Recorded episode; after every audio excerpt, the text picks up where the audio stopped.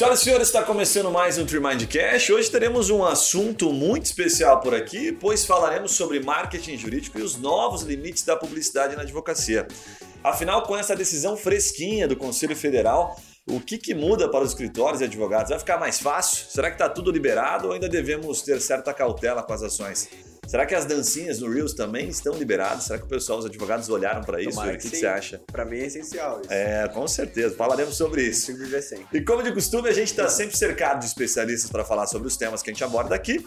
E hoje estamos com a presença ilustre aqui do nosso amigo Alexandre Teixeira. Ele é sócio fundador da Incompany. O cara atua com marketing desde 1993. Logo depois do provimento, olha a coincidência, 90 no provimento 94/2000 ele criou a Incompany em 2005. Ou seja, né, o provimento saiu, ele tirou alguma, algum tempo sabático ali, depois já voltou e de olho no mercado, criou um negocinho de marketing jurídico que hoje ele foi pros Estados Unidos, assim, né? Foi lá, pra Tailândia. Tirou um umas férias ele ali, voltou e montou um negócio que é referência pra gente, referência nível Brasil. Alexandre, obrigado pela tua, pela tua disponibilidade, pela tua, é, por compartilhar um pouco do teu vasto conhecimento com a gente aí. Obrigado, Guilherme. Aí é uma satisfação a gente fazer essa parceria aí do conteúdo e contribuir aqui para esse canal extremamente bem escutado aí e visto também nos vídeos. É um prazer a gente estar aqui contribuindo também hoje. Legal. Cara, eu tô curioso. Lá perto de casa tem uma esquininha lá que sempre bate os carros, né? Vou poder botar um outdoor lá, tipo assim. Bateram no teu carro aí, venha pegar seu cheque aqui. Yuri e advogados associados. eu já posso fazer É, saberemos, isso? saberemos, Já saberemos. posso fazer isso Acho que vai demorar essa. Essa aí talvez no próximo século a gente consiga. Estamos também com é, estamos também com Yuri Mello e Juliane, dois experts em marketing jurídico, e que em 1993, Alexandre, olha essa curiosidade, eles não estavam nem nos planos ainda dos seus pais. E o pior é que em 2005 os dois tinham recém saído das fraldas. Ou seja, vocês têm que respeitar realmente o É, Alexandre. eu fui né? longe nas fraldas aí, mas. É, 2005 você tava nas fraldas, aí, tava brincando de carro. Olha lá, Eu vi, eu vi o Cafu levantar a taça, irmão, 2002, tá louco? É. Tá, tá batendo aqui? Fralda? Não? Você se identificou? Não, eu já tinha saído, né? É, Mas. Fazia seis perto, meses né? Não, eu tinha nove aninhos em 2005, então eu ainda brincava de boneca, sabe? Coisas assim. escola, já, é, né? sim, já estudava. E o Alexandre já O estava ali Alexandre fazendo já era marketing jurídico. referência, já. Nossa, Tava nascendo aí no marketing jurídico. Né? É, isso não era para te deixar mais velho, mas experiente apenas, tá, Alexandre? Não foi proposital. Não, é pra mostrar a admiração, Jovem há né? mais tempo, né? É, jovem mais tempo, exatamente. Muito bom. É só pra entender o peso, né, Exato. da pessoa que a gente tá conversando hoje. Boa. Isso aí. Cara, vamos lá. Vou dar um contexto aqui. A gente vai fazer isso aqui em quatro blocos, tá? O primeiro bloco a gente vai falar sobre os novos limites da publicidade, o que, que mudou de fato.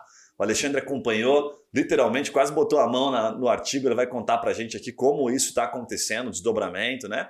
Depois a gente vai falar sobre estratégias de curto prazo com marketing jurídico. Vamos entrar num debate se vale a pena, o que, que é possível fazer, publicidade ativa, passiva, que tem muito se falado agora neste novo, neste novo cenário do marketing jurídico. Depois falaremos sobre, terceira etapa aqui, estratégias de branding, bound marketing, ações de cross-selling, upselling, que é uma baita especialidade do Alexandre. E por fim, vamos falar daquilo que certamente você vai gostar bastante, que são os cases de sucesso. O Alexandre vai compartilhar, vai compartilhar um, a gente também vai compartilhar outro. E vamos falar, inclusive, de insucessos. A gente tem alguns aqui, temos uma coleção de insucessos também para compartilhar. Então vamos falar sobre isso, o bate-papo promete. Para começar, vamos falar sobre marketing jurídico e os novos limites da publicidade. E eu vou dar um contexto, e você, por favor, Alexandre, me corrija se eu deixar passar algum ponto importante ou falar alguma besteira aqui, tá? No último dia 16 de junho, a mídia repercutiu uma decisão do Conselho Federal que regulamentará o uso aí, né, da publicidade por advogados e escritórios, mas ainda votaram apenas dois de 12 artigos do texto. O que, que a gente já pode considerar uma vitória? O que está por vir? Vai ficar mais fácil? Conta um pouquinho da tua visão sobre isso aí, Alexandre, por favor.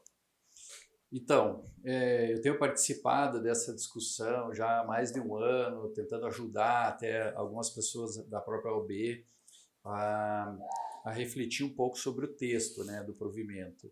Eu acho que né, o trabalho que o Dr. Ari fez foi excepcional. Em primeiro lugar, eu acho que o esforço que ele, a coragem que ele teve, eu acho que a gente tem que ressaltar aqui que é um advogado com uma visão bem interessante de futuro e, e também a relatora aí da a doutora Sandra, que também estão se esforçando bastante para modernizar a estratégia de comunicação para o mercado jurídico. Né? E eu acho que não ficou perfeito, obviamente é difícil né, um, um texto de, de, do, do provimento de 2000, agora em 2021, tá, né, deu uma modernizada, melhorou bastante, mas ainda tem gente que, que coloca que tem dúvidas, é, que poderia ainda é, ser melhor. É, então a gente vai comentar aqui o que eu acho que já melhorou e o que, que poderia ainda é, melhorar ou, ou, gerando ou ainda está gerando dúvidas. Mas eu sou assim otimista. Eu acho que, que o mercado jurídico, né, os advogados, o mercado que está tendo uma necessidade muito grande de começar a, a investir em estratégias de marketing e comunicação de maneira profissional, como toda a gestão do escritório né, deve ser profissional, e eu acho que está caindo a ficha de muitos advogados, mesmo advogados é, experientes de muitos anos, estão sentindo que, que tem que ter uma gestão estratégica importante. E o marketing é um pilar da administração fundamental para manter de pé qualquer negócio. E, e os advogados, na, na, na, fase né, que eles estudaram na, na faculdade, eles não, nunca tiveram nenhuma, nem meia hora de aula sobre isso. E eles estão sentindo muito, muito essa dificuldade de entender que a advocacia é, é um negócio.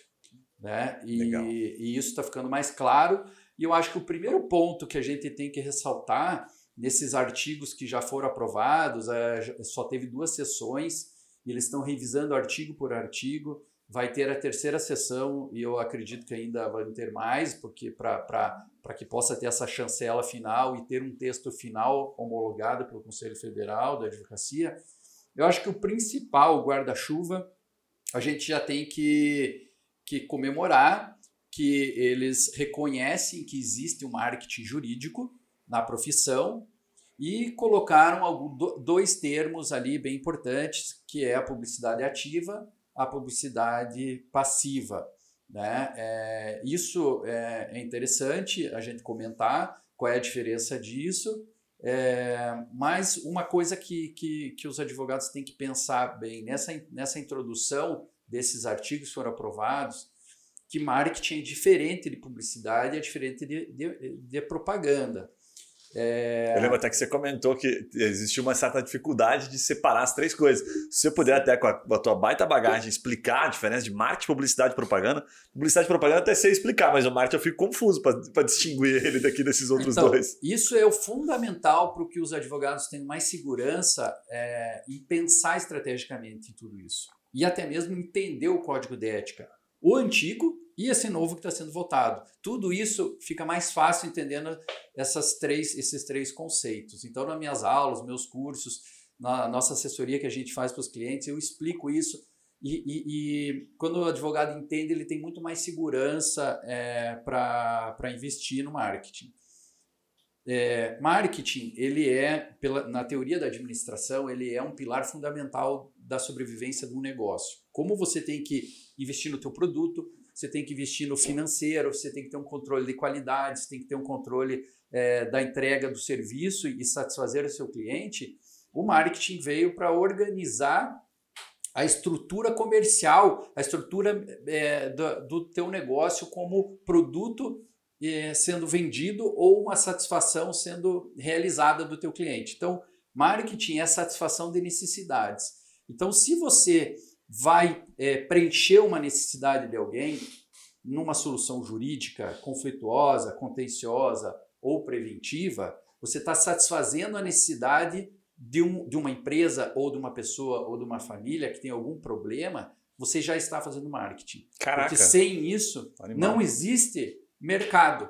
Sim. Você não vai comprar nada que você não tenha necessidade de consumo. É certo? como se o marketing, veja se está errado aqui, é aquilo que a gente fala de valor, né? Tipo, você gerou valor, a pessoa ficou contente, isso é o marketing que você fez. Esse gerar valor é o marketing.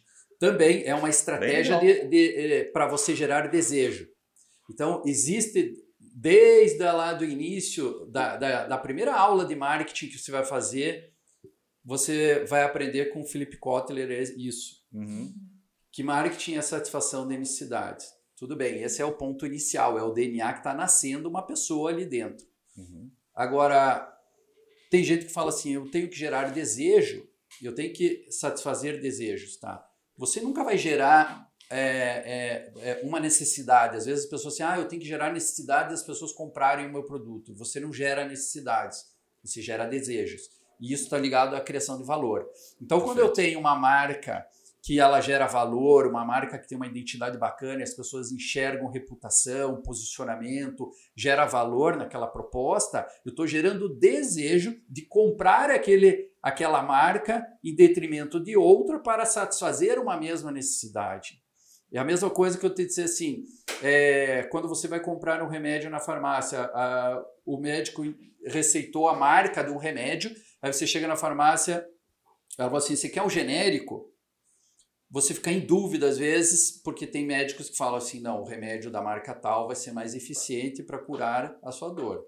Então, existe uma geração de valor Boa. e você tem um desejo maior de consumir aquela marca porque você acredita na reputação daquele remédio que ele vai te satisfazer aquele, aquela dor. O genérico, ele, talvez ele satisfaça a necessidade, mas ele não tem valor agregado. Talvez ele não gere um desejo de consumo. É um exemplo aqui. Mas é uma boa analogia, fica bem, bem claro. Bem abstrato, mas quando você está falando de marketing, você tem que pensar na estratégia do teu serviço, do teu produto, do teu público-alvo, como que eu vou atender essa pessoa, em que região geográfica, que tipo de preço eu vou ter, qual é a embalagem que eu, que eu coloco em todo esse, é, é, esse serviço.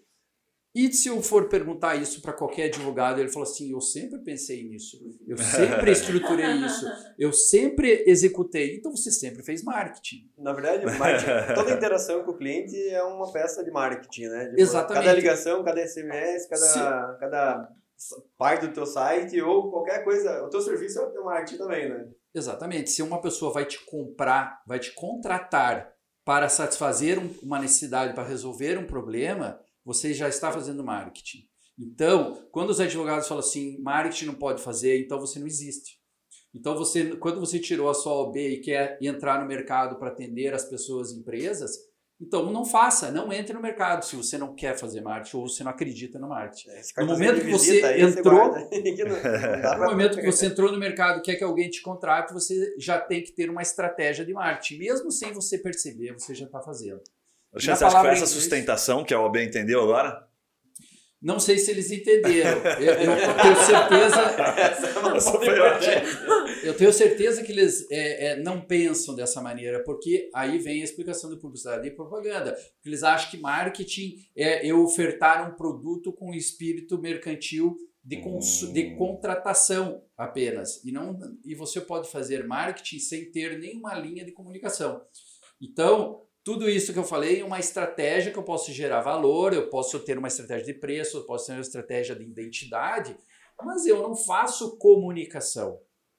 E, e é isso que muitos ainda não fazem, mas uhum. ele já faz marketing, entendeu? Então, o marketing é o guarda-chuva de tudo. Perfeito. Ele é um pilar fundamental. Sem isso, o prédio cai, uma casa cai, o teu negócio cai. E ela é uma perna para se sustentar certo? Então, todo mundo faz marketing. Se eu for traduzir uma palavra marketing do inglês, mark, marketing é mercado e o ing é uma continuação contínua de ação.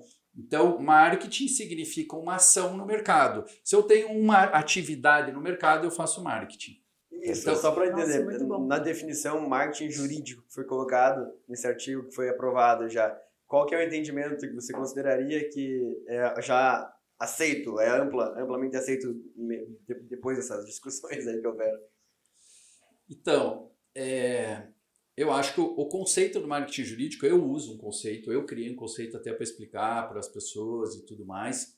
É, o marketing jurídico, é, obviamente que, que eles colocaram como a promoção da marca, né, para gerar valor e reconhecimento é, das informações institucionais daquele estabelecimento, daquela marca jurídica, o que aquela marca faz, quais são as soluções jurídicas que ela oferece, aonde eu fico, qual é a minha história e quais são os meus conhecimentos que eu tenho. Então, o marketing jurídico, na pauta, né, o que significa isso no novo provimento, é a estratégia de comunicação do escritório para passar informação ao mercado para as pessoas perceberem que soluções jurídicas eu, eu presto. É, e quais são os veículos de como eu vou fazer isso, as regras de como eu vou comuni me comunicar. E aí vem o, o provimento, que nada mais é do que regras de como você pode agir para comunicar o seu negócio é, dentro do mercado jurídico. E aí vem, né, já respondendo aqui, publicidade e propaganda. Perfeito. Porque quando eu entro na estratégia de marketing, eu, eu tenho dois braços de comunicação: a publicidade e a propaganda. Tá? E aí, e aí que as pessoas têm que entender o significado, porque a propaganda não pode ser feita, a publicidade sim. Então, as pessoas pensam, pô, mas não é a mesma coisa? Agência de propaganda, agência de publicidade não é a mesma coisa? Não é, não é a mesma coisa. Guilherme, não vou te dar a palavra também, senão eu fico falando. Não, não, pode É, falar. é, se você quiser comentar alguma coisa sobre esse primeiro Eu passo, tô só eu vou aqui, falar porque- sobre, É, eu agora vou falar sobre publicidade Agora você explica qual que é a, te- a teoria de Philip Kotler da diferença entre marketing, publicidade e propaganda. Mas Você sabe como é que eu explico de maneira fácil? Não, é verdade, a gente tem que ficar, a gente tem que virar mestre. O Alexandre esqueci de citar, né? Mas ele dá aula né, no assunto. Então, pô, Claramente, que, né? É, claramente, né? Quem somos nós? Mas assim, quando o cara me pergunta, ah, o que é publicidade e o que é propaganda? Eu falo, cara, publicidade é tornar público. O que que você tem aí de informação que você pode tornar público? Publicitar, né? É, é tornar público. Simples assim. Ah, eu tenho aqui um, um artigo que eu fiz uma vez. Você pode botar no teu blog, no teu site. Você pode. O que mais que você tem? Ah, eu tenho isso aqui também. Pode tornar público. Propaganda é quando você pega isso aí e vai dar uma impulsionada. Aí você está propagando, aí você está pagando. Isso é entendido pelo OB como propaganda. Para simplificar para o advogado, assim, sabe? Mas eu gostaria que você colocasse, obviamente, né? Complementasse e me corrigisse. mas Meu outdoor, você dá um conteúdo, então tá tudo certo, assim. Aí você está fazendo propaganda. Não, mas eu tô perguntando pro cara. E uma. É, eu queria também aproveitar, é, Alexandre, e perguntar para você em relação a essa parte da publicidade ativa e passiva que agora tem no, no novo artigo lá, né, que foi aprovado. É, qual que é a diferença e por que, que eles usaram o termo de publicidade ativa quando eles estão é, se referindo a anúncios também? Sim, vamos lá. Isso aí foi objeto de muita discussão. Eu imagino, eu né, vou- porque tá Eu falando vou- em eu vou anúncio. comentar aqui. Cotter até se mexeu no, no túnel. Pô, os caras estão acabando com os nomes que eu Na dei. reunião que a gente teve, Caraca, imagina ter um cara de marketing ali, das, antigas ali, o cara. Nossa. na, na live que a gente teve com eles, eu falei isso, que eles estavam criando uma nova teoria da administração. O Kotler não ia gostar muito disso. É, advogado criou uma nova lei para o marketing e publicidade, mas vamos Isso é tão advogado. É, a- a- é importante que dentro da, do marketing você existe é, a, a questão dos quatro P's, né? né? Você tem que estruturar teus produtos e serviços, você tem que estruturar qual é teu público-alvo, você tem que estrutura- estruturar a tua estratégia de precificação e tem que estruturar a tua estratégia de comunicação, que é o promotion, né? Então, só para vocês verem, ó, 25% do marketing é publicidade e propaganda. Está na parte do P de promoção. Então, 75% não tem nada a ver com isso. Então, só mais uma vez, marketing não quer dizer propaganda e publicidade somente 25% do marketing pode ser publicidade e propaganda. Eu já divido mais 50% para cada um deles, né? Já daria aí é, 12,5 para propaganda e 12,5 para publicidade. Então, para você colocar numa forma estatística, fica pensando, caraca, então não é tão grande assim o problema.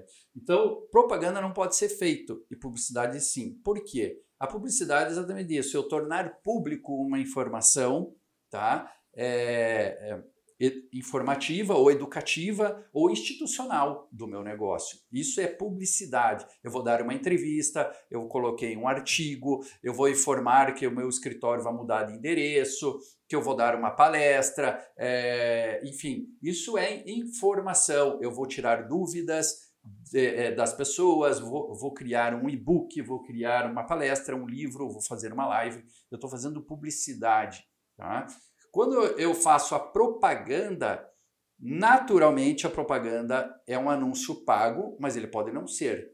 E publicidade eu posso também pagar ou posso não pagar. Então, essa é um, eu tenho uma dúvida aí. A propaganda sempre tem o espírito de comercializar e que você induza a compra de algo. Então você tem uma promoção de vendas, você coloca a escassez de um tempo, você coloca é, um, um desconto, ou você simplesmente vai querer anunciar um produto para vender. Isso é propaganda. A publicidade, eu não tenho a venda direta. É lógico que eu posso fazer publicidade com o intuito de gerar valor à minha marca e eu ser comprado, como um médico, como um advogado, como um arquiteto, como é, qualquer profissional de um consultor de qualquer área quer ser valorizado pela reputação dele, pela informação que ele divulga. Isso é publicidade. Mas se eu pegar um médico fazendo um anúncio, falar assim, olha, cirurgia de joelho somente esse final de semana por 50 reais é uma propaganda e ele não pode fazer pelo Conselho Federal da Medicina. Últimas vagas. Advogado também. Atendimento nesse final de semana na praça Ouvidor Pardinho para direito civil vai custar 50 reais. Os primeiros não pagam. Isso é uma propaganda.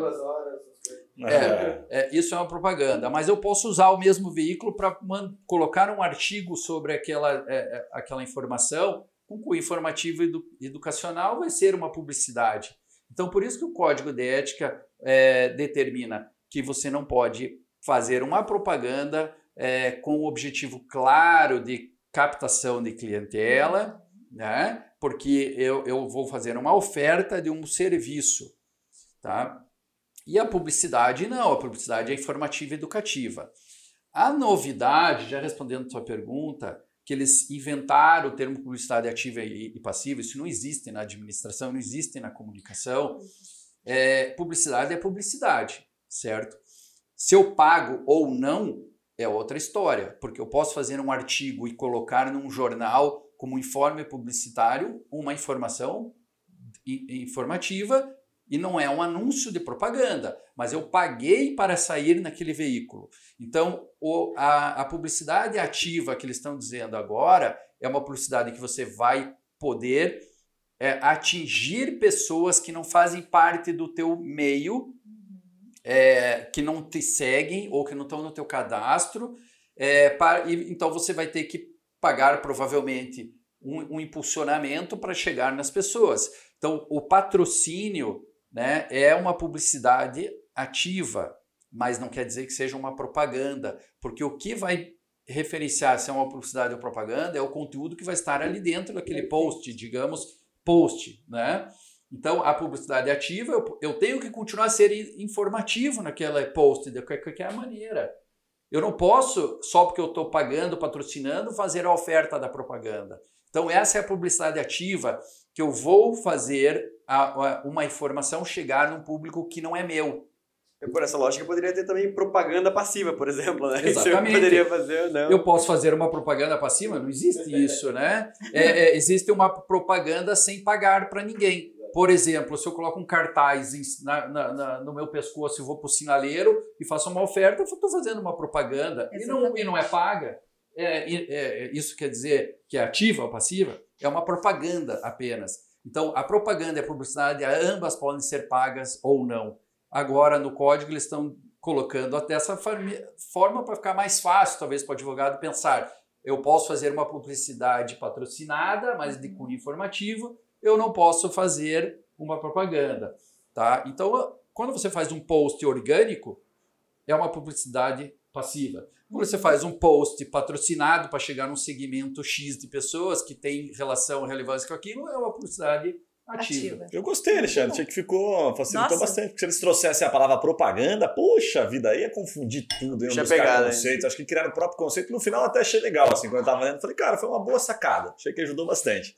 Cara, como esse assunto dá para ficar muito tempo falando sobre ele, eu vou, infelizmente, fazer a, o papel do chato eu vou dar uma pivotada aqui para a gente falar de estratégia, entrar realmente na estratégia, né? porque é, com certeza. A parte principal a gente já falou. é, eu acho que o grosso a gente acabou abordando. Não, mas, sobre... mas em algum momento a gente vai ter que perguntar para o Alexandre e se for aprovado tudo. É, a brincadeira fica legal. Vamos falar sobre marketing jurídico digital com estratégias que o advogado pode fazer é, enfim, obtendo, tentando obter um resultado de curto prazo, com base até nessa publicidade ativa, Alexandre. Eu vou começar passando a bola para você, depois eu vou pedir para a Ju complementar também, enfim. Quando, é, quando o advogado chega, né, dizendo eu quero prospectar clientes para ontem, preciso que seja rápido, Alexandre. Quais são as opções que a gente tem? O que, que você recomenda? É, desliga o telefone, fala para o cara procurar outro negócio para ele fazer e tal. O que, que você recomenda para esse cara com base no que já é possível fazer neste momento? Bom, por característica, marketing jurídico, né, até mesmo que tudo que nós falamos até o momento, não é uma característica é, é, de conquista de curto prazo. Né? Você tem que pensar que O marketing jurídico, você está falando muito em posicionamento de imagem, reputação, indexação em Google, relacionamento. E aí, por último, vem o resultado financeiro. Eu uso esses cinco grandes objetivos para explicar para as pessoas por que ela deve investir em marketing jurídico. Mas é óbvio que existem as táticas, as ações táticas é, dentro das, das, das estratégias que, que traz o resultado mais rápido a curto prazo. Então, o Google Ads, obviamente, é a estratégia mais forte para trazer um, a curto prazo, número de leads, visitantes para dentro do, da sua página, dentro do seu conteúdo, dentro de uma landing page, enfim, aonde você queira aterrizar esse cara. Então, o Google Ads, obviamente, é, é uma forma rápida e que tomara que, né, pelo texto do provimento, o Google Ads vai ser liberado é, que, se você fizer da maneira correta. Você também não pode usar a estratégia Google Ads e fazer uma descrição errada, antiética, é, também ferindo o código de ética. Então, não é porque a ferramenta está aprovada, você vai fazer a informação errada. Então, temos que tomar cuidado com isso. Tive Mas, um exemplo na cabeça, até para deixar claro o que seria uma descrição errada, assim? Você fazer propaganda pelo Google Ads. Tá, mas dá um exemplo aí para ficar fácil para advogado entender somente esse final de semana, ah, perfeito, perfeito, 50% de desconto. eu faço a campanha do Google Ads sobre algumas palavras-chave. Habeas corpus com desconto especial. Até no meia-noite, se você for é... preso. Você, lembra aquele case que o, que o nosso parceiro lá de Miami contou aqui pra gente? Que tinha um Qual advogado que, que colocava assim, ele botou numa, num banco de praça, assim, tinha um buraco ah, verdade, no chão. Verdade, verdade. Ele colocou assim se você se machucou nesse buraco, ligue para esse número. Tem um cheque de não sei quantos mil reais para você receber. Caraca, isso aí não era uma propaganda, isso era assim, um talo, né, velho? Você era viu um problema assim daí calçado e já fez a ponte da. Então, fazer uma promessa de resultado, incentivar Boa. ajuizamento de ações e tudo isso é contra o código. Então, os conceitos é, éticos você não pode ferir, independente se uma ferramenta foi liberada, né? Então isso é um meio que é possível. Agora o, o, que o recheio que se bota lá dentro não pode ser errado, né?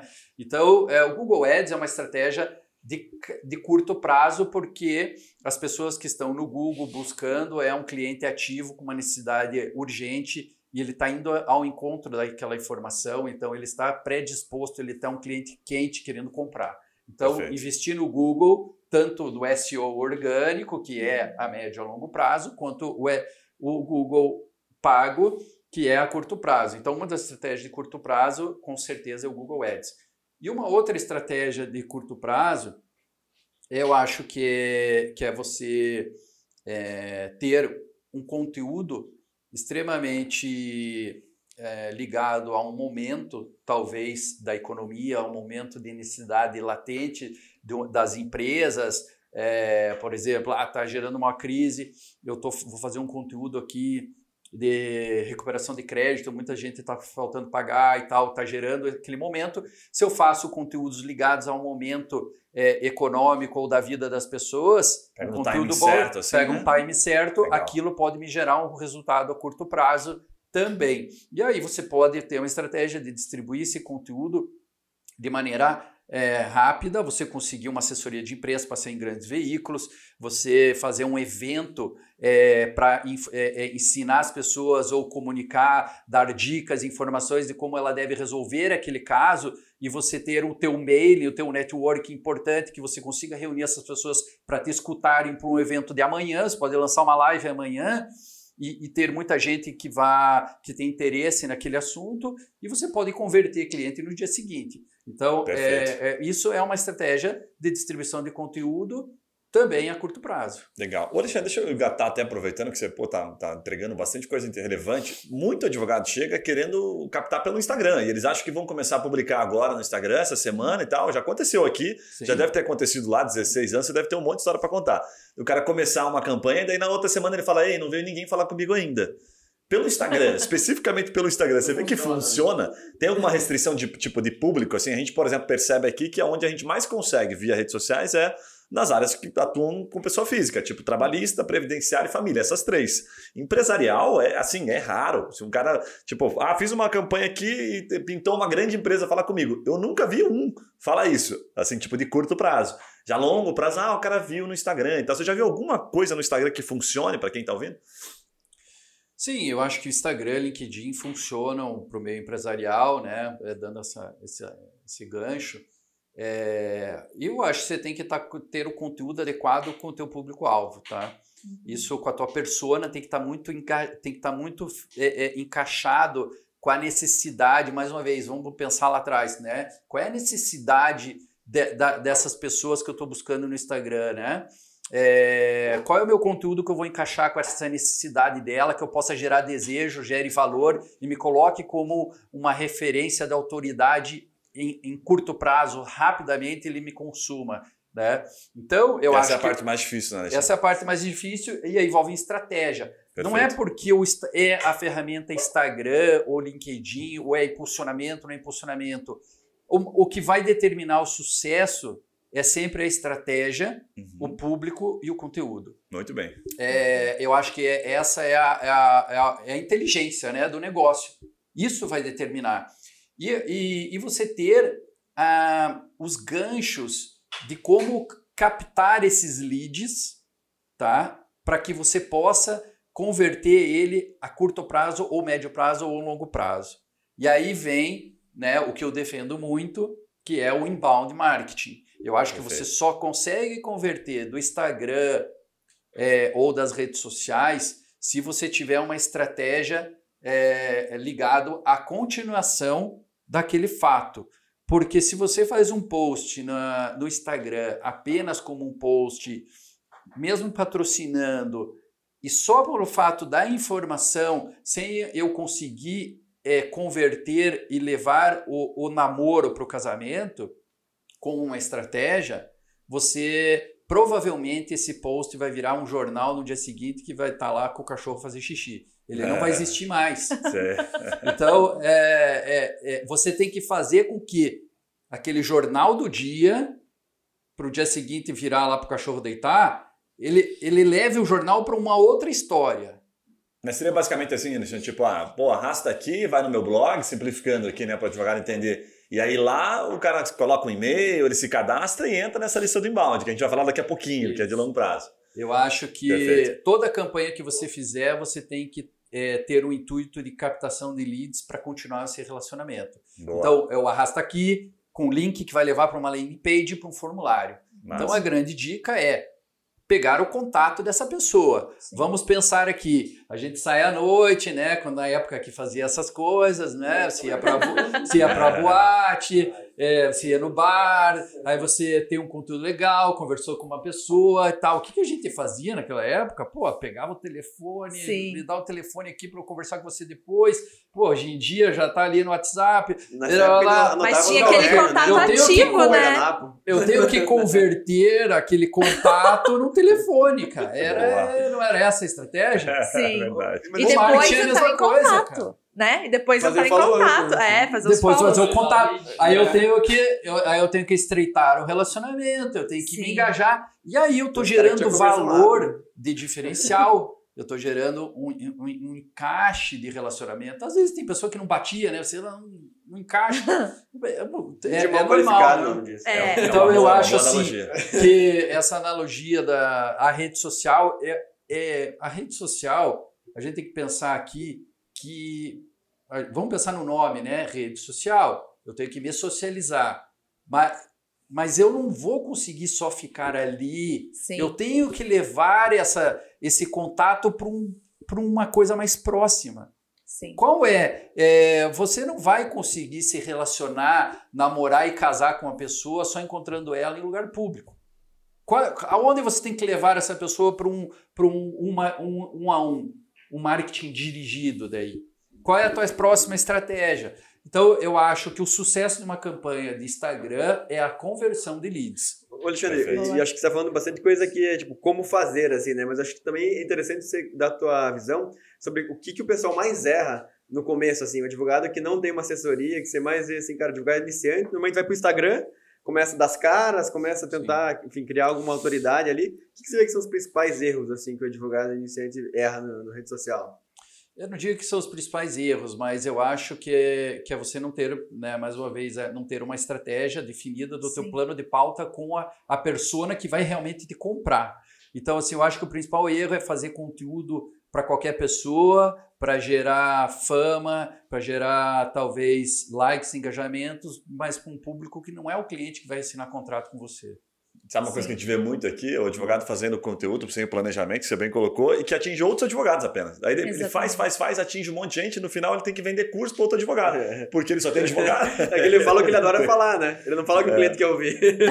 O assunto, é, faltou planejamento. Até que é, é engraçado que isso acontece lá na Incompany também, de, de você gerar materiais e tem muito advogado consumindo. É, tem muito advogado seguindo outro escritório, tem muito advogado baixando material do e-book, muito advogado lendo artigos ou participando de eventos.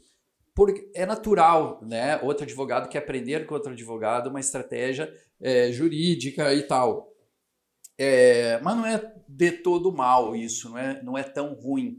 Porque a classe da, da advocacia vai ter aquele cara que vai te consumir apenas por consumir, mas tem outra classe que você gera reputação entre elas e eles indicam muito entre eles. Muito bem Uma lembrado. vez saiu um estudo da Martindale Hubble, que é a, o maior grupo de advogados, com mais de um milhão de advogados em todo o mundo, dentro desse Martindale Hubble, que é um, tipo uma associação, e eles fizeram uma pesquisa uh, aqui no Brasil já há mais de 10 anos, com empresários ligados à advocacia jurídica que, que, que, business to business, e naquela época, né, a rede social ainda era muito pequena e tal, é, o maior convertor aí, é, de, de clientes era a indicação de outros advogados. Então, vale a pena você também fazer marketing dentro da classe advocatícia, que outros advogados é, te indicam, ou é um diretor jurídico que vai te contratar, ou um outro advogado que, que já tem uma empresa, faz a parceria com você para você conseguir um cliente.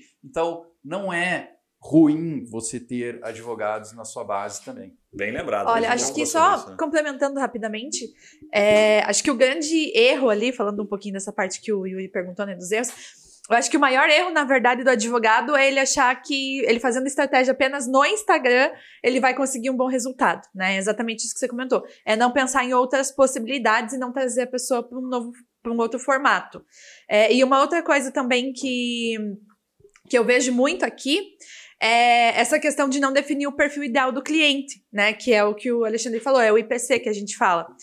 Que é quando, por exemplo, se você é um advogado empresarial, você advoga para qualquer tipo de empresa ou você tem um segmento específico? Você vai falar com o diretor jurídico ou você vai falar com um dos sócios? É, e é entender isso. Então, é, é, entender quais as necessidades que aquela empresa tem no dia a dia dela, que ela enfrenta no dia a dia dela, e como que você pode transformar isso em um conteúdo para a tua rede social. E depois aprofundar mais através de e-mail, através de conteúdo no teu blog. Então isso é muito importante também, você pensar em não a, a, tentar abranger todo mundo, né? Mas pegar e focar exatamente no teu perfil ideal, no teu cliente, no teu público-alvo realmente e buscar é, atingir essas pessoas através das suas estratégias, através da sua comunicação mesmo.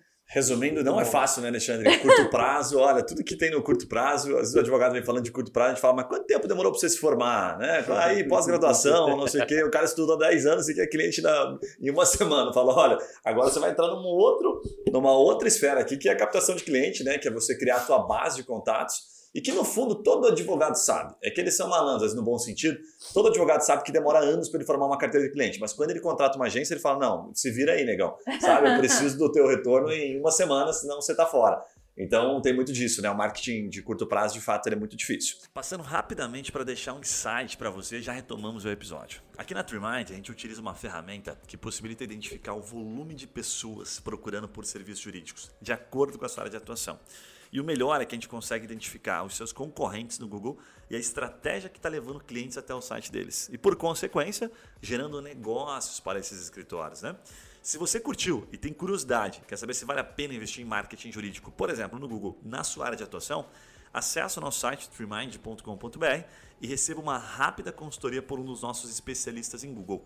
Combinado? Voltamos ao episódio, um abraço e até lá. Agora vamos pivotar, vamos para um, um, terceiro bloco, que é, pô, é um bloco super interessante, que a gente fala sobre o marketing jurídico é, estratégias de consolidação de marca. O Alexandre já deu uma pincelada aí sobre o inbound marketing, enfim, que é o retorno mais interessante, que é o mais sustentável, mais sólido, que é o relacionamento que se constrói no longo prazo que, que você pode falar sobre estratégia? Eu vou provocar aqui, Alexandre, no bom sentido, dos grandes escritórios ou de, de médio porte, enfim, tipo o Machado Mero, Siqueira Castro, o Piero Neto. O que, que esses caras fazem de diferente dos pequenos, né? Que, que fazem com que eles consigam ter essa consolidação e se tornarem escritórios tão grandes assim? O que, que esses caras realmente têm de segredo, né?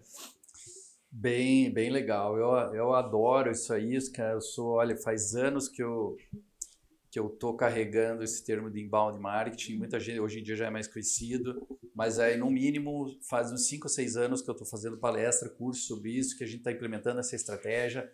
Não é fácil fazer as pessoas perceberem isso, é, justamente porque é uma ação de médio e longo prazo, envolve tecnologia, envolve envolvimento do advogado, envolve conteúdo. Então, mas é a principal estratégia do marketing jurídico, eu sempre defendo isso, porque é, é, é, é uma estratégia muito ligada a, ao conceito do, da advocacia, ao código de ética e, e o que realmente as pessoas querem comprar num advogado. As pessoas querem comprar no advogado conhecimento, eles querem contratar no advogado autoridade.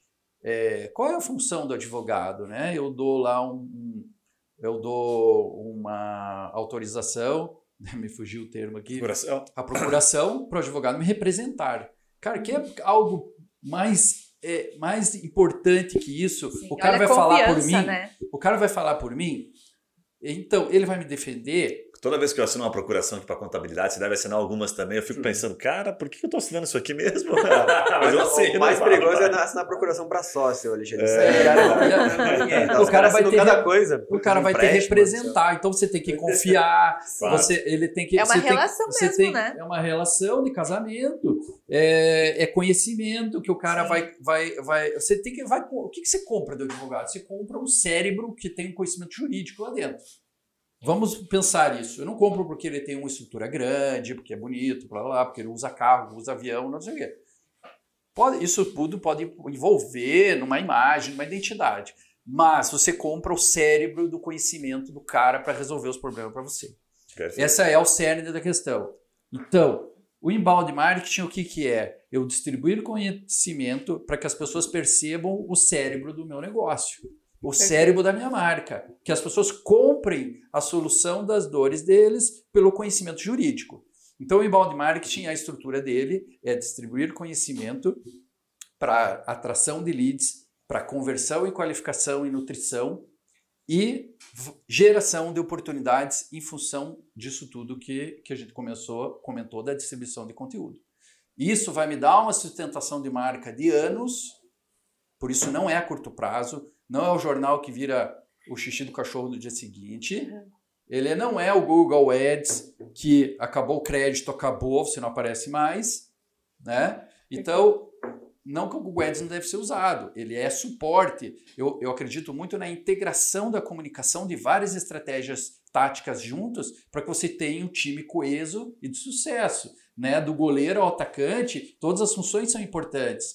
Mas você tem que ter uma espinha dorsal é, é, importante, estrutural do teu marketing e que se você não distribuir conteúdo, não gerar essa confiança, é, você não vai ter sustentação de marca. E não adianta você fazer anúncio, só anúncio por anúncio por anúncio, porque você não vai ter uma sustentação de confiança. Sim. Então, você tem que fazer o inbound marketing, que é aquilo que nós falamos, fazer a estratégia de, de atração, aí eu uso rede social. Rede social nada mais é do que uma estratégia de atração. Perfeito. É, o Google Ads é uma estratégia de atração. Assessoria de imprensa é uma estratégia de atração. Eventos é uma estratégia de relacionamento, mas pode ser uma estratégia de atração também de um novo público. Então eu trago essa pessoa para o meu domínio, por uma página de aterrissagem, um percentual daquelas vai se cadastrar. Então eu acho que os grandes escritórios, voltando aqui na pergunta do Guilherme, eles têm uma estratégia, mais uma vez, né, estratégia estrutural de gerar valor à sua marca, é, gerar conteúdo, informação. E as grandes estratégias deles são nichar o, o próprio escritório em minis escritórios. Tá? E o inbound marketing é perfeito para isso. Você gera funis paralelos.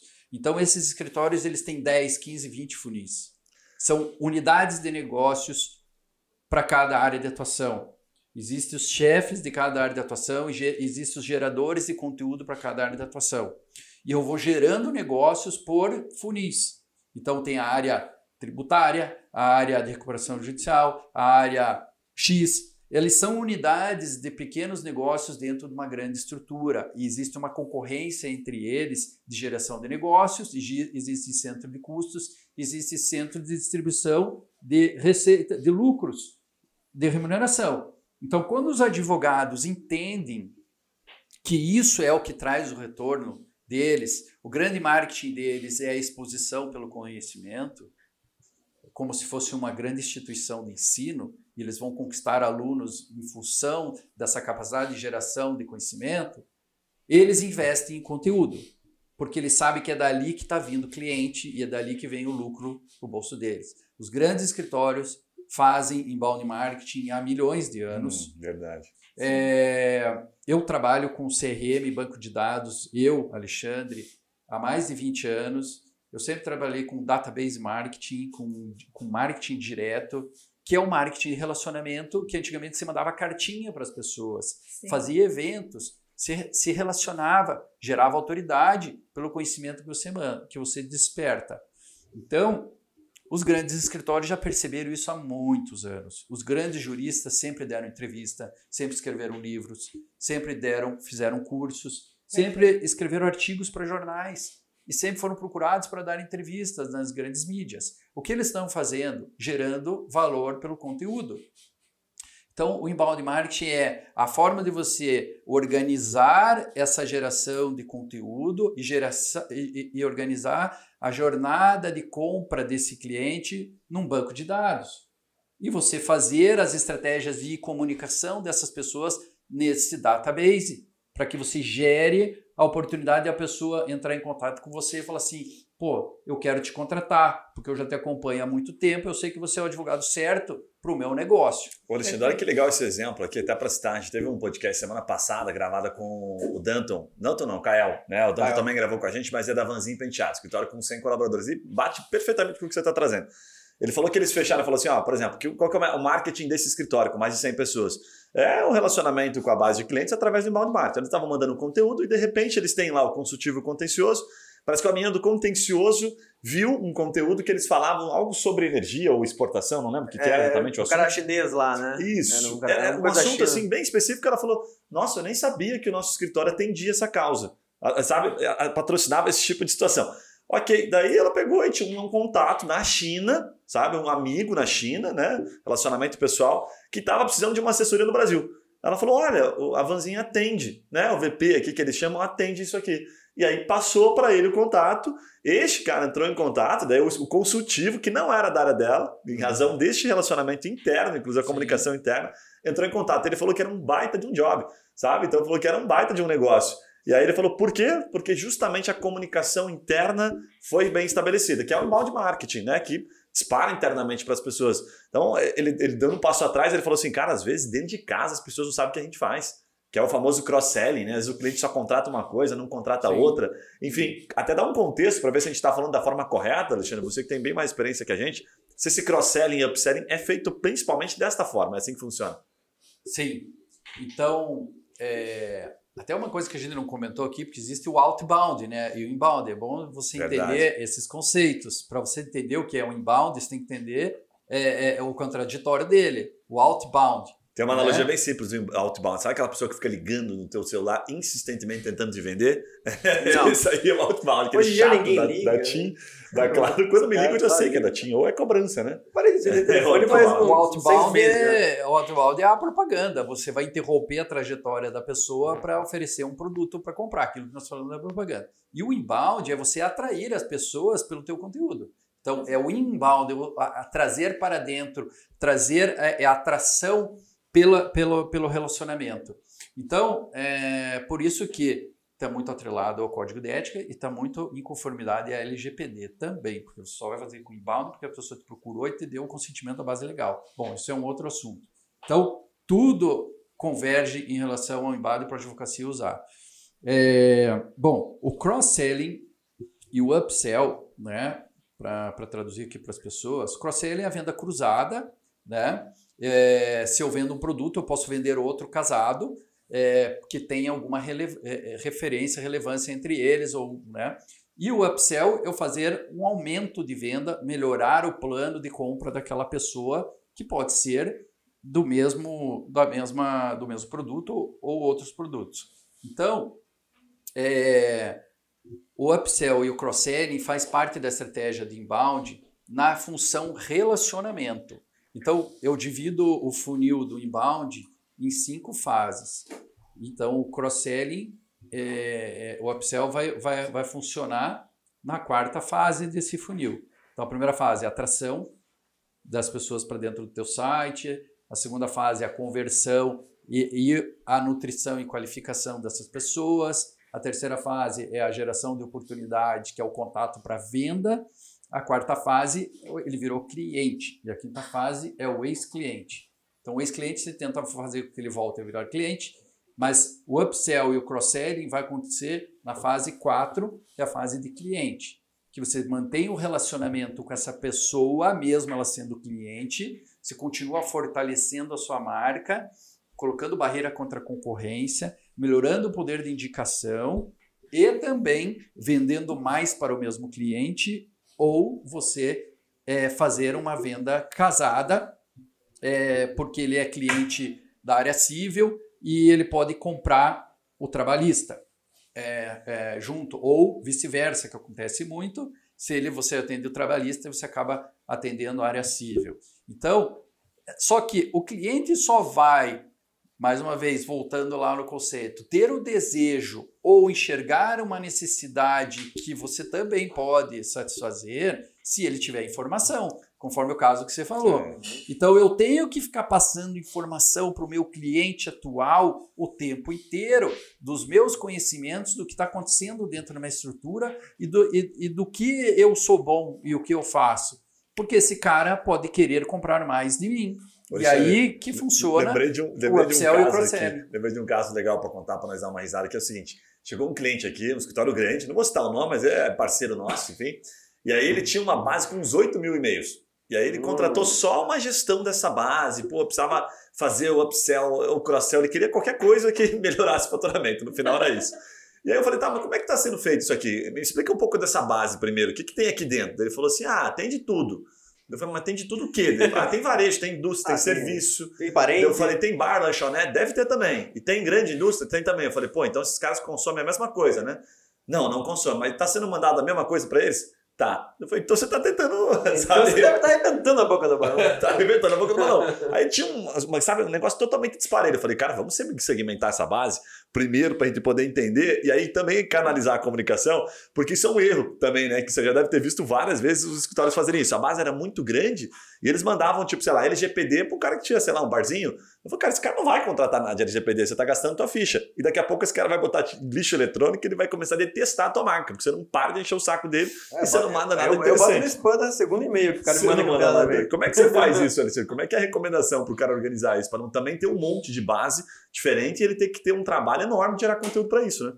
E complementando também essa pergunta do Gui, na verdade, eu gostaria que você respondesse a diferença do, do da forma do conteúdo que você faz para uma pessoa que você está tentando converter versus aquele cliente que já é seu cliente e você está querendo fazer um upsell com ele, por exemplo. O que, que muda na comunicação? Você manda todo, qualquer e-mail, né? Qual que é a diferença do, do conteúdo entre eles?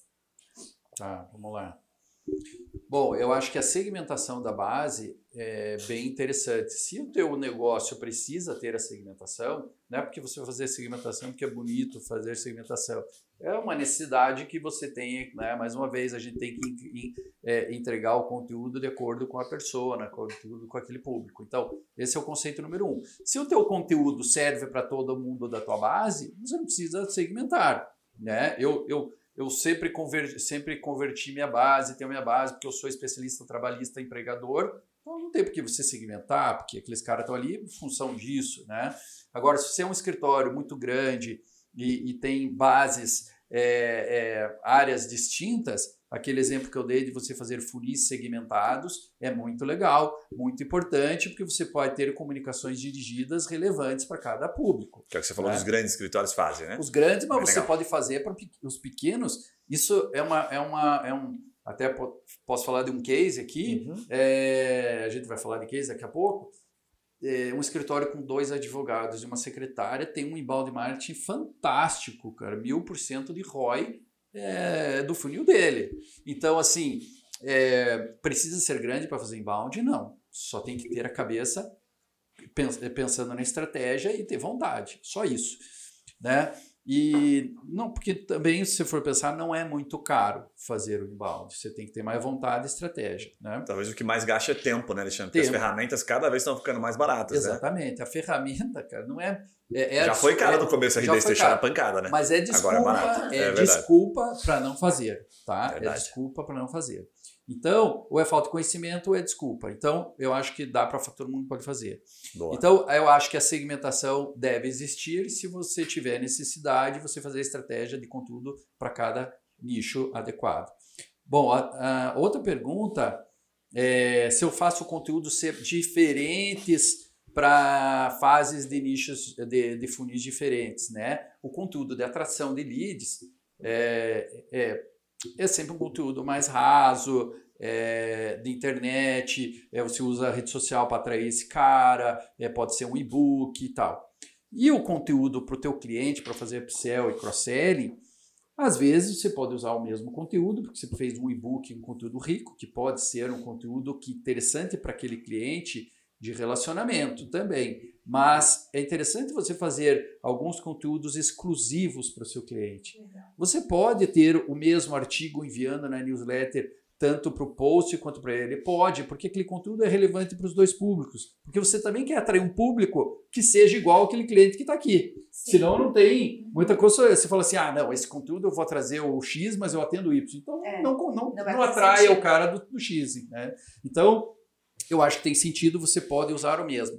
Mas eu sugiro que você tenha alguns conteúdos exclusivos para clientes específicos. E aí, você fazer lá é, vídeos, é, podcasts, fazer eventos, é, eventos fechados para clientes, isso é uma coisa sensacional. Os caras se sentem, nossa, só clientes VIPs. Sim. Eu é vou participar da experiência, né? eu vou fazer uma palestra só para os meus clientes, vou comentar da decisão do STF, do STJ sobre uma causa que nós ganhamos aqui que pode servir para outros casos de outros clientes. Aí você vai fazer o upsell e cross-selling, porque o cara vai, você vai gerar relacionamento informação, é, escassez. Você é, vai gerar assim o, o intuito de nossa, você está só contando para nós esse segredo e, e vai contar autoridade, importante, sentir né? importante e a geração de autoridade. Então você vai fazer acontecer isso com o teu cliente para fazer o upsell, o cross-selling. E se não gerar isso, o que, que você vai estar tá ganhando com isso? O fortalecimento da tua marca, Sim. a musculatura da tua marca vai ficar mais forte na cabeça das pessoas e vai melhorar o poder de indicação. Né? O marketing digital é fantástico, bom. É, tem vários clientes nossos que não vivem mais de indicação. A indicação é um percentual menor de número de clientes que vem para ele, porque ele já está avançado nisso. Mas a indicação é sempre importante, Sim. continuar. E isso vai vir pelo, pela experiência do cliente ser bem atendido e também da comunicação frequente com ele. Cara, Show. muito bom, muito, muito bom. bom. Ficar, aula aí. É, dá pra ficar umas duas horas só falando sobre esse assunto aqui. Pô, mas vender esse podcast é. cara, é tem que pacotar esse produto aqui, cara. fazer o deixa, deixa eu puxar essa última etapa, que essa etapa é legal, tá? A gente vai falar sobre case de sucesso com marketing jurídico, tá? A gente vai falar de estratégias que deram certo, inclusive se a gente lembrar aqui, se der vontade, a gente fala de estratégias que não deu certo. Eu tenho algumas aqui. Enfim. Se tiver coragem. Posso, é, posso, posso começar aqui falando de uma estratégia, Alexandre? Claro. Teve um caso que foi bem no começo, que foi interessante. Tem um advogado tributarista, e tributário, não sei lá na, na Incompany, mas aqui é assim, sempre que fala tributário dá uns arrepios, porque é difícil de prospectar. Dá até uma dorzinha. Obrigado pela parte que me toca. No tributário, é bem difícil. Mas esse cara atua num tributário para a pessoa física, que basicamente ele resolve problemas de pessoas que deixam o país. Né? Então, a declaração de saída definitiva, conta corrente para não residente, um monte de probleminhas bem específicos. E aí ele chegou com a seguinte situação: ele falou assim: ah, eu quero investir em SEO, quero investir, quero trazer cliente, de alguma forma quero trazer cliente. E a gente teve a sacada de fazer assim: vamos fazer assim, vamos testar primeiro no Ads para ver se tem gente procurando. Primeiro a gente olhou, tinha pessoas procurando, vamos ver se as pessoas clicam mesmo. E a gente foi lá e comprou essas palavrinhas bem de fundo de funil e botou os caras dentro de um conteúdo. Um conteúdo até um pouquinho mais raso no primeiro momento. e viu que os caras acessavam. Aí viu que aquele conteúdo começava. As pessoas ficavam um certo tempo, instalamos umas ferramentinhas, demos uma analisada, colocamos analíticos, começamos a olhar. E aí ele foi, e o cara, diga-se de passagem, belíssimo é, entendimento desse advogado, um cara, puta, muito, sabe, inteligente, né, com, uma, com uma visão muito longo prazo, assim, sabe, que ajuda pra caramba nas ações de marketing. O que, que ele fez, Alexandre? Ele pegou e falou assim, cara, agora eu vou deixar esse conteúdo animal. Eu vou colocar tanta informação relevante nesse conteúdo. Ele até tinha um nome para isso, que era, era como se fosse economia da reciprocidade, um nome que é, encaixava bastante, assim, que eu até perguntei para ele hoje cedo para eu poder lembrar e citar esse nome, que era muito legal. Aí ele falou o seguinte: eu vou deixar o conteúdo tão rico, mas tão rico, que a hora que esse filho da mãe lê esse conteúdo, se ele não me ligar, ele vai ficar assim, sabe, se sentindo ingrato. E aí eu falei, cara, olha a visão do cara, tipo assim, ele entregou o ouro, mas no detalhe profundo. Olha o que aconteceu, Alexandre. Esse conteúdo, primeiro, foi parar na primeira página do Google, organicamente se posicionou. Então a gente comprava ads e comprava orgânico. Ele passou a ter muito mais contato e as pessoas, quando chegavam para ele, chegavam prontas para contratar. Falavam assim: olha, doutor, aquilo que você falou no conteúdo, essa parte aqui exatamente está acontecendo comigo. Só que assim, eu queria o teu aval, a tua, sabe, a tua chancela, para saber se está certo, se eu faço isso aqui, se eu sigo nesse caminho. Aí, às vezes, ele não vendia o processo, ele não vendia o contencioso, vamos colocar assim, vendia o consultivo. Olha, uma hora, duas horas aqui da, de uma ligação comigo, de um contato comigo é mil e poucos, é 600, é 700, enfim. Então, ele precificou. Então, ele criou uma, uma, um produto novo que ele nem esperava, em razão desta demanda a partir de um grande conteúdo. Cara, achei animal e foi assim, foi meio sem querer, porque a gente foi descobrindo junto. Eu também não sabia que aquilo era possível. Então, um baita de um case, ele ficou com a gente praticamente dois anos, agora está numa outra fase. Faz sentido? Já teve alguma coisa parecida assim? Essa questão de puta entregar tão no detalhe que o advogado geralmente acha que está entregando ouro e o cara não vai contratar? Como é que vocês veem isso lá? Sim, isso é fantástico. Isso é a coisa que mais a gente defende. Eu acho que está totalmente certo. Às vezes, você ter um conteúdo é, sustenta o escritório por muitos anos. Um único conteúdo. Então, e ele tem que ser sempre revisado, atualizado. Sim. Então, se você atualizar aquele mesmo conteúdo várias vezes durante a vida dele dentro do seu blog, mais SEO e mais indexação ele vai ter. Tá? Então, isso é, é fantástico, a estratégia muito, muito legal. E, e é a estratégia de, de inbound, né? Então, se ele está lá na primeira página, é, é interessante que essas pessoas que estão lendo, que ele está entregando o ouro, né, como diz assim, se convertam para continuar o relacionamento com ele, porque talvez venha aquele cara já de fundo de funil, que enxergou a necessidade dele ali e veio rápido, mas tem aquele cara que ainda não tem a necessidade, mas ele viu ali um potencial de um cara muito legal de seguir e que talvez ele tenha essa necessidade a médio e longo prazo. E, a, e, o segredo do inbound é essa, não é converter na primeira, é a sustentação e, e, e, ter esse conteúdo como o agente captador de leads. Né? É o vendedor, ele tem esse conteúdo como o cara hunter, é o conteúdo hunter. Então ele trouxe o cara para dentro. Então ele tem que ter a estratégia de automação de e-mails, de qualificação e nutrição. Porque quanto mais eu qualifico e nutro uma pessoa, mais essa pessoa vai sentir necessidade de consumir aquele produto. Então, isso é fato. Né? Quando você é, ensina as pessoas sobre o assunto, mais ela enxerga que ela tem que comprar aquilo. A ignorância não faz a pessoa comprar nada. Quando você se especializa e vai buscar informação sobre os assuntos, você compra melhor, você compra mais e gasta mais dinheiro naquele setor. Então, o, o que nós temos que fazer é não ter medo de entregar o ouro. Aquilo não, é aquilo é o ouro que vai voltar para você. Quanto mais ouro você dá para as pessoas, mais ouro volta para você. É vender valor, né? Você não está vendendo preço ali, né? Você está vendendo, tá vendendo valor. Exatamente o que você pode entregar cara. Então, é, é, é uma coisa que no marketing digital, que usa o conteúdo como a ferramenta, que é o marketing jurídico, é, você tem que doar o teu conhecimento. Em troca, em contrapartida, você vai receber admiradores e audiência e seguidores e clientes. Então você não está dando nada de graça. Você não está cobrando um preço, mas aquilo vai voltar para você em remuneração de clientes admiradores. Então você está vendendo algo, você está usando aquele produto, você não está precificando para o cara ler naquele momento. Mas uma hora aquele cara, um percentual dessas pessoas vai, vai te pagar, vai te remunerar por você ter dado aquela informação. E esse é o segredo do inbound. Então está completamente correto. Eu acho engraçado isso, né? Porque é, tem uma grande diferença entre a, entre a fama e a autoridade, né? Tipo assim, você vê nos canais do YouTube, assim, o canal do YouTube de, de jogos, assim, de review de jogos. Cara tem lá um milhão de seguidores. O custo do anunciante nele é super baixinho, comparado com, por exemplo, um canal de finanças. Porque ali o cara tem a fama, mas a autoridade dele é muito baixa, assim, porque é o público que ele fala, ele tem ali uma fama mais, mais limitada, uma, uma autoridade mais limitada. O cara que fala de finanças e tem um milhão de seguidores, é muito caro anunciar com esse cara, porque o que ele falar tem, tem o tom de ser o certo, tem o tom de ser o. A, ele influencia, ele, ele tem né? a influência ali em cima. Né? E é um público que, que, que tem mais condição de consumo também, né? Com certeza. Produ os produtos, né? Em volta é, disso aí também. Exatamente. Então, é, eu acho isso fundamental, cara. Então, o cara ter canal do YouTube, lá fazer live, fazer podcast, fazer newsletter, fazer é, artigos, fazer, usar rede social. Fazer... Então, essas integrações da comunicação vai fazer com que cresça essa marca. Né? Você sabe que tem um, case aqui de, de insucesso até para contar que acho que é interessante, que esse é bem engraçado, inclusive. Foi um dos primeiros clientes que a gente teve, até hoje está com a gente.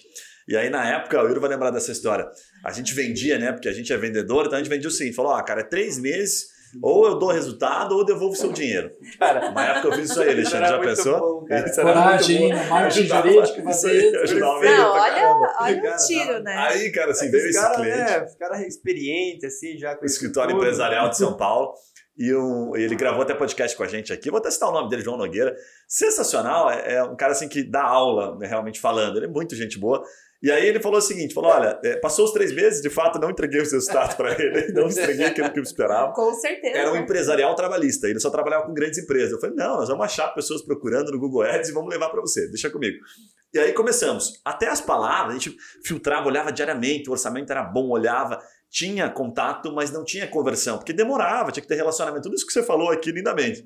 Então não tinha aquela conversão rápida. Passados três meses, eu falei, cara, o meu, o meu BO aqui está aumentando. Né? Então eu tô ficando, o meu passivo tá ficando cada vez maior, eu vou ter já que devolver o dinheiro, dinheiro. indo embora, assim, né? Já viu o dinheiro indo embora. Aí eu peguei e sentei com ele e falei, ó, oh, doutor, é o seguinte, eu vou devolver o dinheiro para você, porque de fato não consegui atender a sua expectativa, né? Então, preciso devolver, né? Enfim, não, não é justo, foi o que eu garanti para você. Daí ele, beleza, fiz aquela reunião com a equipe dele, daí daqui a pouco ele voltou, né? Ele falou, não, a gente vai conversar aqui e te avisa. Me deixou até meio ansioso, assim, tal. Daqui a pouco ele voltou e falou assim, olha, eu nunca esperei que você entregasse esse resultado a tão curto prazo, porque eu tô há 25 anos aqui. Você acha que você vai me gerar um resultado de uma empresa boa em três meses, rapaz? Daí eu, é, pô, realmente é, eu achei que tinha essa condição aí no teu bairro, na tua cidade. Isso foi muito no começo e a gente achava que era, porque nós tínhamos, vimos uma sequência de entregar resultado, ali começou a ser um divisor de águas. Falei, opa, tem um público aqui que não é assim. E aí, justamente, puta, você sempre bate nisso, é inbound, a construção de marca, você não vai ver, não vai ter um divisor de águas vai ser constante, vai ser sólido. Né? Então eu, eu, quis trazer esse case de insucesso aqui para deixar claro Sim. que, principalmente, quanto.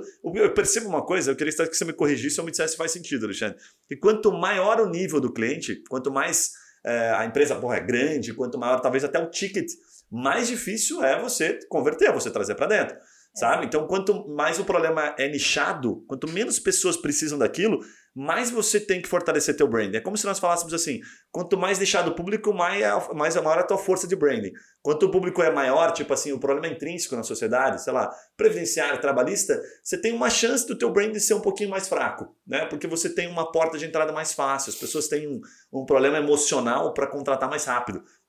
Outras palavras, eu costumo dizer que quanto mais você, o teu problema tira o teu sono, maior é a chance de você fechar rápido, se você souber criar uma conexão. Né? Então, tipo, divórcio. Ah, resolvi, fui traído ou fui traída e vou separar. Se no outro dia ele falar com o advogado, o advogado né, souber se conectar, cara, a chance de você fechar é maior. Faz sentido sim. isso ou não? Sim, sim. Então é, você ter lá uma campanha de Google Ads lá, que eu falo para os clientes, até fiz um vídeo outro dia. Google Ads é topo de funil ou é fundo de funil? Hum. Depende. Não, não quer dizer que ela seja fundo de funil, né? Ela pode ser topo. Depende muito da, do estilo da tua advocacia e do que, que você está anunciando, quais são as palavras-chave, né? Então, existem pessoas que vão ser atraídas pelo teu anúncio e que ela não está com a necessidade urgente, mas ela se interessa pelo assunto. Então, ela pode ser topo ou ela pode estar tá fundo de funil quando ela está com a necessidade muito latente. Então, depende muito do consumidor daquela, daquele serviço dizer se é topo ou é fundo. É, então, assim, um escritório que, que é muito grande, que vende valor agregado alto, que a prestação de serviço tem um valor mais alto, é natural, como na economia, quanto produtos mais agregados, a população é menor, né? É, existem é, é, os players, é, é, mais difícil você é, vender, é, conquistar aquele cliente, né? Porque é um público mais reduzido, né? Se eu atendo só grandes empresas, tem muito menos grandes empresas do que pequenas empresas.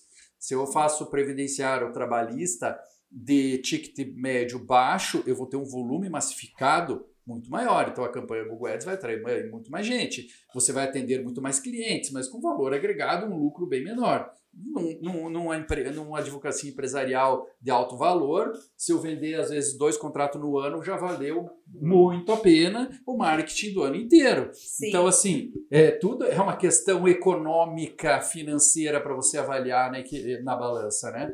Então, é, o investimento em marketing, para quanto maior o escritório, ele tem que ser mais pautado na geração de valor e branding e menos Google Ads. Tem grandes escritórios que a gente atua que os caras não querem Google Ads, não tem interesse nenhum, cara. Só vem é, é, é, consulta que vai culpar tempo dos caras, não vai vir cliente por, aí, por ali. Vai vir cliente pela geração de valor e no relacionamento. Então, é, não, não, não, quer dizer que todos os remédios vão servir para todo mundo. Né? Aquela ideia do diagnóstico correto daquela situação, da satisfação da necessidade daquele problema que a gente tem que resolver.